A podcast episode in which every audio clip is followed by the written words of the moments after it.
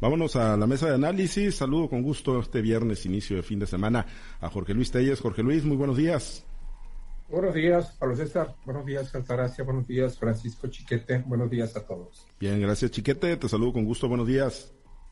Buenos días, Pablo César. Buenos días, Altagracia, Jorge Luis y a quienes hacen el favor de escucharnos. Gracias, Altagracia. Te saludo con gusto. Buenos días. Buenos días, Pablo, Francisco, Jorge Luis. Buenos días a toda nuestra amable audiencia. Gracias.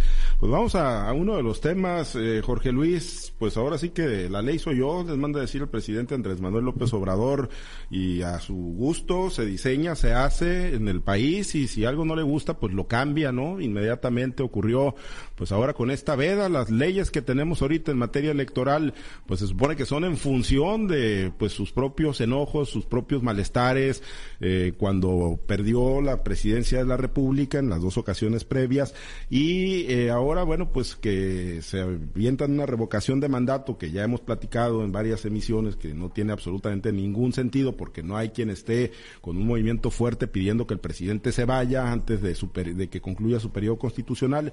Pues como estaba acotado, supuestamente, porque yo no lo vi para nada acotado, de hecho, pues eh, modifican la ley para que los funcionarios y para que el propio presidente puedan estar difundiendo el tema de la revocación de mandato, Jorge Luis, porque dicen que el INE no está cumpliendo con su labor. El Estado soy yo. El Estado soy yo, sí, el Estado soy yo. Sí es, este, y así, así ha sido siempre en México, ¿eh? Nos escandalizamos ahora por Morena, pero el PRI hacía exactamente lo mismo, ¿no? La única diferencia era que pues estos que los nuevos decían que iban a cambiar y las cosas no han cambiado o como lo dicen, la reversa también es cambio, ¿no? En muchas cosas han empeorado en lugar de, de mejorar y creo que esta demostración de poder del propio presidente apoyado en su Cámara de Senadores, pues es una demostración muy clara de que tiene todo el control en las manos y de que no hay quien, no hay, no hay quien se le interponga. Fíjense que yo comparto los criterios en el sentido de que en el gobierno federal andan medio o medio o mucho desesperados porque fíjate que se les pasó un pequeño detalle, que el 10 de abril es domingo, domingo de Ramos. O sea, de hecho, el domingo 10 de abril ya muchísima gente va a estar, si no en vacaciones, trasladándose hacia los centros, hacia los principales centros de, de verano del país, porque para mucha gente eh, el periodo vacacional es únicamente la Semana Santa. Entonces la gozan desde, desde el sábado, desde el viernes a la noche de, empiezan a dejar las ciudades para irse a, los centros de veraneo. Y yo no creo que, por ejemplo, yo vaya a Mazatlán y vaya a votar allá por, la revocación de mandato, ¿no? Y así va a pasar con, la mayoría de la gente. O sea, se les pasó ese detalle y ante el, pues ante el mínimo entusiasmo que provoca esta consulta popular, que únicamente la están alentando los que van a votar por la, por la ratificación del presidente, porque nadie piensa de los que están pensando en revocación, pues yo creo que va a ser muy poca la participación. Y lo que están en la meta de ellos seguramente es alcanzar el 40% del padrón para que esto sea vinculante a, la revocación, a la ratificación de mandato. Pero si no es así, pues no va a pasar nada, ¿no? Pues, ¿Qué va a pasar? Pues eh, el presidente va a seguir ahí, el, resultado no va a ser vinculante y si hay un resultado, pues este seguramente será por la ratificación del presidente López Obrador. Yo no creo que esto, no creo que esta, este escenario que tenemos de escasa participación vaya a cambiar. Quizás mejor un poco ahora que los funcionarios desde hoy, desde hoy ya pueden este, eh, decirle a sus trabajadores, los, los altos jefes, váyanse a hacer campaña en favor de López Obrador, porque final, a, final de cuentas, pues ya este, ya nos aprobaron que, hiciéramos campaña y desde hoy, desde hoy se va, se va a notar. Yo no sé si el presidente hizo campaña hoy, de hecho la hace a diario, ¿no? En su, en su mañanera, pero pues ahora tiene ya vara alta, vara alta con, con la autoridad electoral para poder decir lo que quiera en cuanto al proceso de consulta del próximo 10 de abril, Domingo de Ramos, y que se está llamando pues a, toda la gente para que participen, a pesar de que el INE únicamente pues va, este, va a tener disponibles la tercera parte de las casillas por falta de presupuesto. En eso nunca se han puesto a, nunca se han puesto a profundizar. ¿Por qué la tercera parte? Pues porque no hubo presupuesto y porque el gobierno se negó, se negó a darle un presupuesto mayor al INE para que se hiciera esta consulta. Entonces, con ese poco dinero se está llevando a cabo esta consulta que te digo, para mí es imposible, ¿no? Imposible, imposible. te lo firmo donde quieras que se va a llegar al 40% con todas las triquiñuelas, con todo lo que vayan a hacer, con todo y que salgan todos a promover la ratificación de mandato y que vayan a, sacar a la gente de sus casas a votar por una situación que ya está votada, hombre. Pues ya votaron por López Obrador el, el 2018. Pues, ¿qué más este, se puede esperar? ¿Votar otra vez? Bueno, ¿como para qué? Ya lo hizo el presidente, esto es para prevenir que en, el próximo que en la próxima elección presidencial, en el próximo mandato, se expulse al presidente si no está dando resultado. Esa es la justificación. Repito, un espectáculo lamentable, se cambia una ley que ellos mismos votaron, porque ellos mismos fueron los que pusieron las reglas, los candados, ellos mismos dijeron que no se valía hacer propaganda gubernamental en la ratificación de mandato y ellos mismos con todo el sistema del mundo son los que están cambiando. Pero bueno, así son las cosas, ¿no? El Estado soy yo finalmente. Sí, y nos dicen, nos dicen chiquete, nos dicen del auditorio, pues más que a Luis XIV, pues parece Vargas, ¿no? Varguitas de la película La Ley de Herodes, ¿no? El presidente Andrés Manuel López Obrador cambiando a gusto la constitución, arrancándole hojas. ¿Qué está viendo el presidente Andrés Manuel López Obrador para dar un paso de estos, chiquete? Bueno, una muy baja participación eh, los analistas calculan que cuando mucho se llegará al 15% del padrón, que obviamente no es ni la mitad de lo que necesita para ser vinculante. El presidente debe estar viendo las cifras.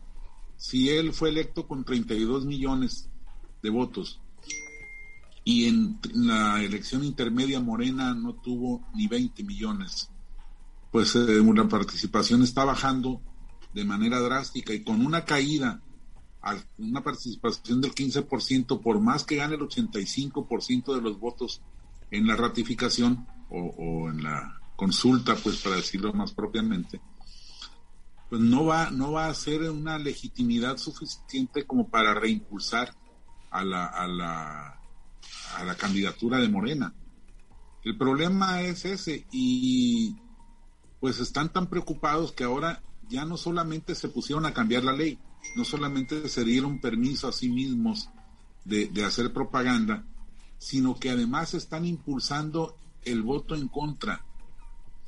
Es tal el, nivel de, desesperación que ahora el propio presidente está a través de sus de sus uh, de sus granjas y toda esa estructura de comunicación que tienen, están insistiendo en que ahora es posible que si caiga el presidente y que si la gente tiene que ir a votar, yo ya conozco panistas destacados que están convencidos de que efectivamente no le pueden dejar al presidente ese 85% de, de la votación de la consulta, que hay que ir a votar en contra. Y hay quienes creen que de veras pueden ganar la votación para que el presidente se vaya. Sobre todo con esa manzanita que puso López Obrador diciendo, aunque no sea vinculante, si la gente dice que me vaya, me voy. Y entonces, pues hay varios este, de esos locos que dicen, no, no, si la vamos a conseguir. Y, de lo que se trata, pues es de que vaya más gente a votar, aunque vayan en contra, con lo que Morena consiga, pues ya está garantizada la permanencia del presidente. Entonces, es, es una, una cuestión electoral. Al principio yo pensaba que López Obrador quería la, la consulta como un arma posterior, por si pierden, bueno, ellos tienen muy bien hecha la, estrategia de destrucción de los, de los enemigos, la, mala imagen que le han sembrado a todos los personajes de la política nacional que no sean de Morena, pues eh, va, puede funcionar con otra campaña. Y entonces, si llegaran a perder la presidencia, en tres años la recuperan, o por lo menos en tres años destruyen al que, al que está, al que les haya desplazado. Pero no, es desde ahorita, porque bueno, sí hay cifras eh, en las que el presidente ha bajado en sus índices de popularidad, el gobierno ha bajado mucho más todavía en sus cifras de aceptación, de manera que pues sí necesitan dar un buen golpe para que el 24 los sorprenda con mucha fortaleza. Es una verdadera pena que en aras de eso estén destruyendo lo que se ha construido en el país. Si, si, si ellos mismos impulsaron, como recuerda Telles, la prohibición de hacer propaganda en campaña, pues debieran respetarla por lo menos. Y si no lo van a respetar, bueno, respetar otras instancias. Por ejemplo, la, de acuerdo con la ley o con la constitución, no se pueden hacer reformas electorales durante un periodo de campaña. Y este es un periodo de campaña. Y entonces, pues si, si están violando una y otra y otra norma, están acabando con la institucionalidad del país. Y por cierto, una buena parte de todo esto está dirigida a desacreditar al INE.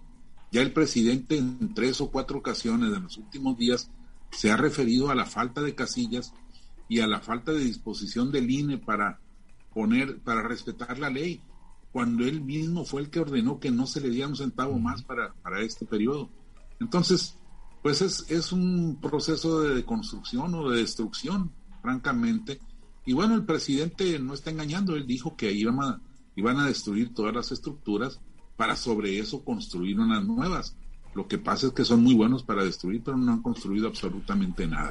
ni en salud, ni en elecciones, ni en nada. Ese es el gran problema, ¿no? Que efectivamente están dinamitando las instituciones sin construir nada nuevo, nada que pues nos aliente, ¿no? A pensar que vamos a estar eh, mejor, Altagracia, pero bueno, pues al final de cuentas el, el, el, presidente ha dado este paso y ya lo refería Chiquete, ¿no? Efectivamente, pues digo, en condiciones normales o en lo que establece nuestra, nuestras leyes vigentes, pues en todo caso estos cambios tendrían que aplicar para la próxima consulta, ¿no? Que se, que se pudiera hacer para una revocación de mandato y sin embargo, pues la aprobaron y rapidito la publicaron en el diario oficial de la federación.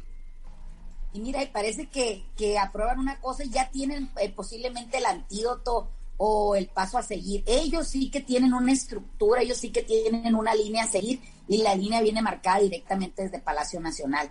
Hoy también dice el presidente que si el si, si, la, si se impugna esta, esta decreto eh, aprobado o esta ley aprobada, esta modificación a la, a la Constitución, este, eh, ellos acatarían la resolución que desde en caso de salir positiva. Entonces me parece que, que estamos como que jugando al gato y al ratón, donde ya sabemos que el, el, el ratón persigue al, gato, porque el gato sería todo México, todo lo que se ha construido, construido durante mucho tiempo, y el ratón sería el presidente, porque aunque, haya, aunque sea el presidente más votado de la historia, es la minoría, es, una, es, es, la mayoría de la minoría la que, o la minoría de la mayoría la que lo aprobó, ¿no? Eso es lo que hay que tener muy en claro, que no todos los mexicanos aprobaron o votaron por el presidente Andrés Manuel López Obrador, y eso es lo que se les olvida, que en este país hemos sido gobernados o estamos siendo gobernados desde hace mucho tiempo o desde siempre por la primera minoría del país. No es todo México el que está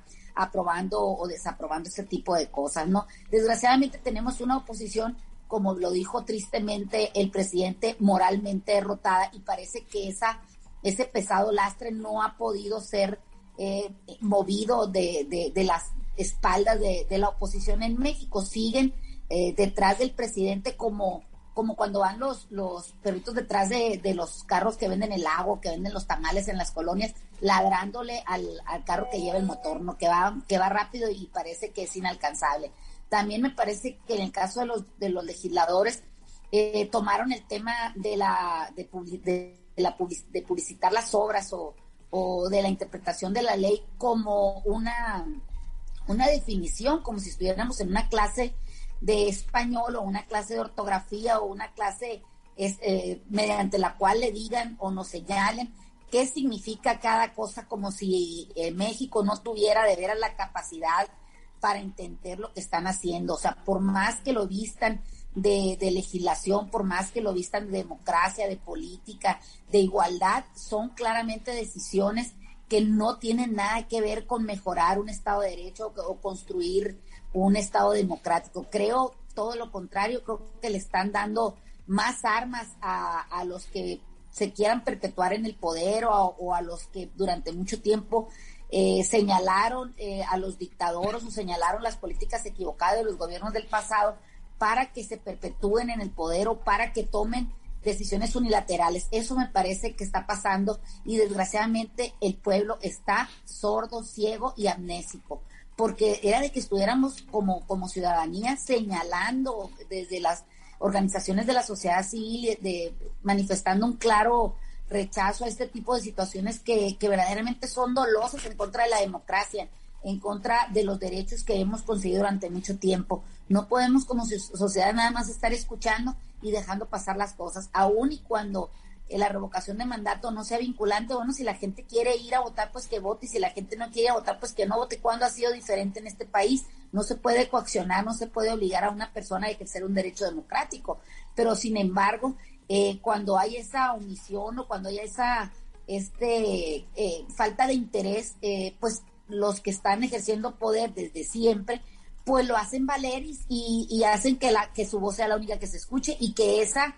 verdad relativa pase como una, una verdad absoluta. Me parece que son situaciones bien graves, pero si todo esto está sucediendo es porque la ciudadanía, porque no nos, no nos, de verdad no nos interesamos en las cuestiones que tienen verdadero peso e interés en, en, en el desarrollo democrático, en la vida pública, social de México. O sea, todo lo que hagan los legisladores, todas las decisiones acertadas o, equivocadas de los que elegimos democráticamente eh, tomen en consecuencia para, para toda la ciudadanía, pues nos afecta, ¿no? Independientemente que ellos sean los artífices de esa estructura equivocada o acertada que, que nos están dejando para simplemente nosotros seguir. Hay que sí, como dijo el presidente, como borregos, no nada más los del Parlamento Europeo eh, tienen esa, esa categoría, sino creo que muchos en este país que seguimos o estamos callados, pues realmente y, estamos en esa en esa definición ahora que sí en este, país de definiciones me parece que, que es triste pero que se está viviendo en México pues sí muy muy triste la realidad no pues el México institucional pues ahí está siendo dinamitado no por, por el gobierno por el presidente López Obrador. Bueno, eh, nada más antes de despedirnos, Jorge Luis, a ver, checando aquí agenda política, se le cayó a, se le cayó finalmente a Ronnie Guizar, no llega la dirigencia del Partido Revolucionario Institucional. Fíjate que el miércoles en la tarde a mí me llamó personalmente el licenciado José Ricardo de Chávez, que ese creo que es el titular de la Comisión del Proceso Interno. Eterno titular. además eterno es, ¿no? sí.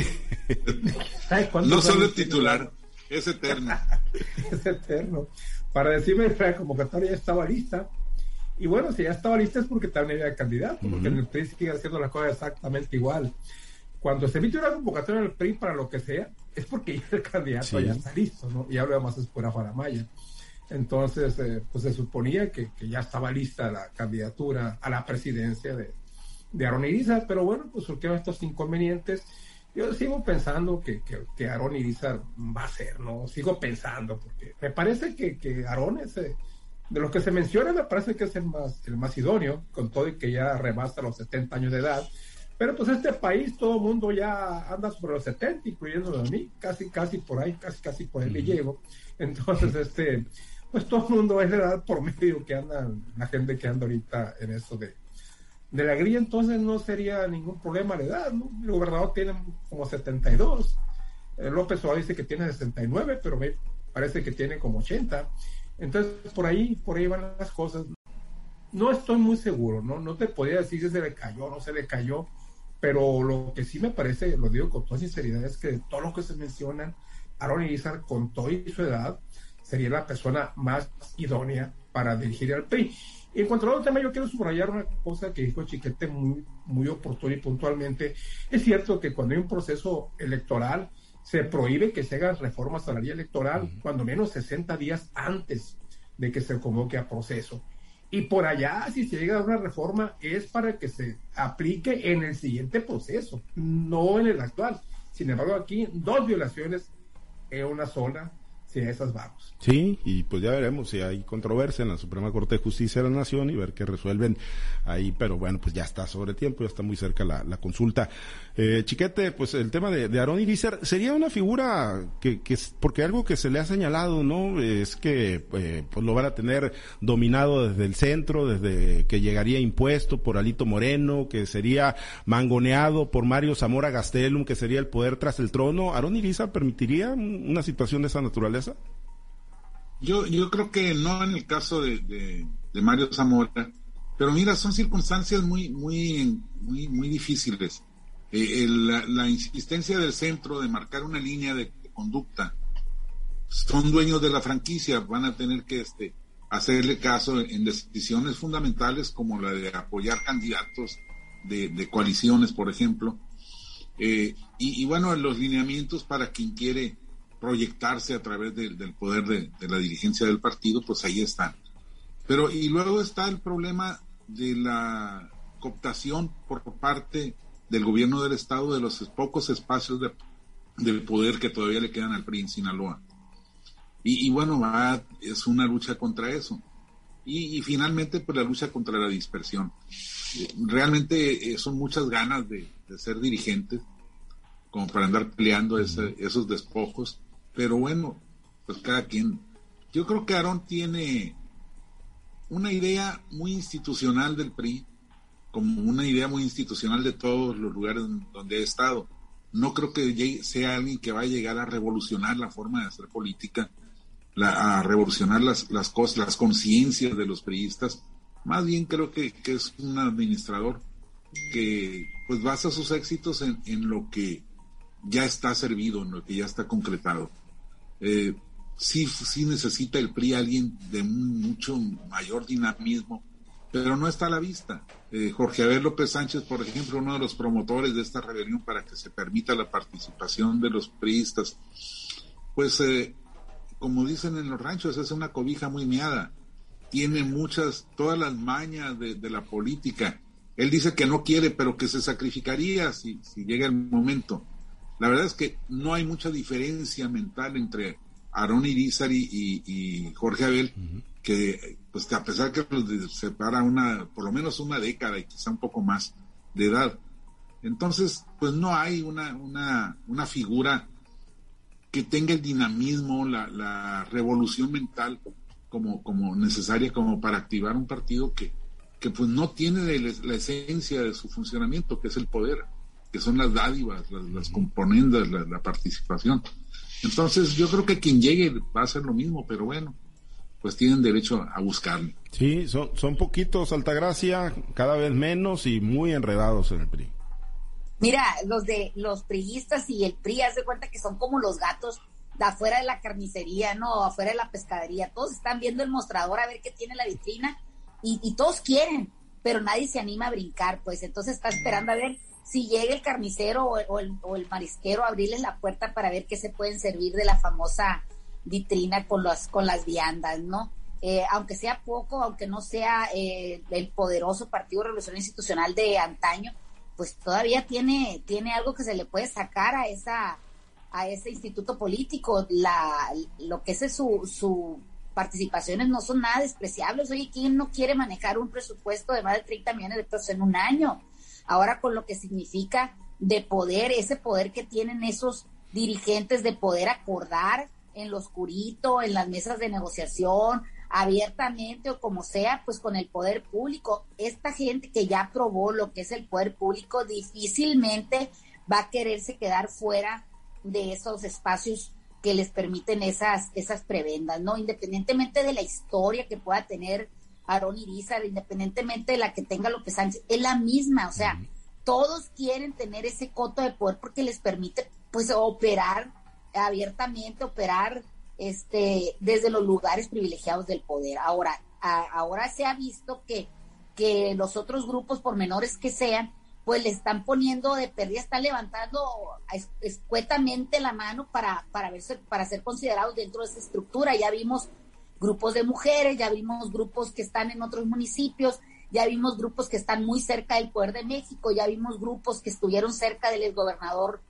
Y de otros gobernadores y de otros dirigentes políticos en el Partido Revolución Institucional. Nadie quiere quedarse fuera de la posible estructura que pueda tener el PRI para las posibles, este, o para la inminente elección que va a haber en el 2024. Todos quieren estar cerca del poder de las decisiones, nadie quiere quedar mal no se animan muchos a levantar la mano abiertamente, pero sus aspiraciones la tienen. Ahora, lo que se, lo que se refiere a los liderazgos, yo considero que Aaron Isaac puede ser un buen administrador, pero mm, el PRI no necesita ahorita en estos momentos solamente un administrador, creo que necesita un líder político y moral hacia el interior y también hacia el exterior, levantar en el electorado esa intención de voto por, por el revolucionario. No creo yo que, necesitamos ahorita nada más un administrador o una persona, un, un, un actor que se dedique solamente a, que no se derrumbe totalmente el instituto político. Creo que se necesita que se, trabaje y mucho,